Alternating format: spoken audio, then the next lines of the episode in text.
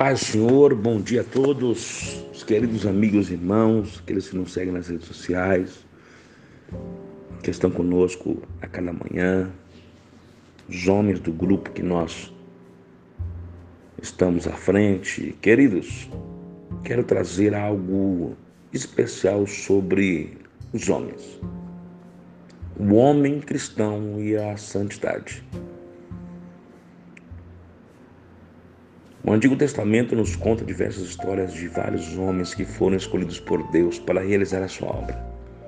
Davi, o grande rei, e Sansão são dois deles. Há outra coisa em comum que entre esses dois homens é o pecado sexual. Davi teve um caso com uma mulher casada e Sansão se casou guiado pela cobiça. O perigo mora dentro de nós. Tiago nos diz que em sua carta que cada um é tentado por seu próprio mau desejo, sendo por este arrastado e seduzido.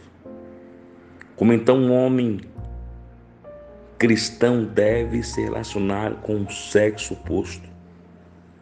Paulo nos dá resposta em sua carta à igreja de Éfeso. Entre vocês não deve haver nem sequer menção de moralidade sexual, nem de qualquer espécie de impureza, nem de cobiça, pois estas coisas não são próprias para os santos. Não haja obscenidade, nem conversa, tolas, nem graxezes imorais, que são inconiventes, mas ao invés disso, ação de graças porque vocês podem estar certos disto. Nenhum imoral, nem impuro, nem ganancioso, que é idólatra, tem herança no reino de Cristo e de Deus. Ninguém os engane com palavras tolas, pois é por causa dessas coisas que a ira de Deus vem sobre as que vivem na desobediência. Portanto, não participe com eles dessas coisas, porque outrora vocês eram trevas mas agora luz no Senhor.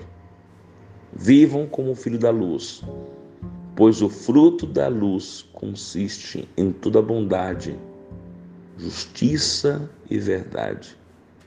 E aprendam a discernir o que é agradável, Senhor. Vamos orar? Senhor, que o Senhor a cada dia nos dê discernimento, Senhor, em compreender a tua palavra Saber o que é luz, o que não é, o que é certo e o que não é, Senhor. O que é de verdade, Senhor. Sobre as nossas vidas, aquilo que o Senhor quer, Pai amado, nos desvendar a cada dia. Nós bem sabemos que o perigo mora dentro de nós, Pai.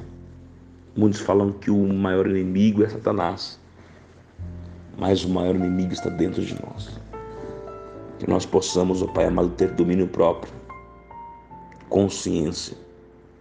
Que cada momento que nós somos tentados, Senhor, pelo mau desejo, nós possamos ter esse domínio, Pai. Que o Senhor venha nos direcionar, Senhor. Que nós possamos a cada dia viver uma vida de santidade em Cristo Jesus.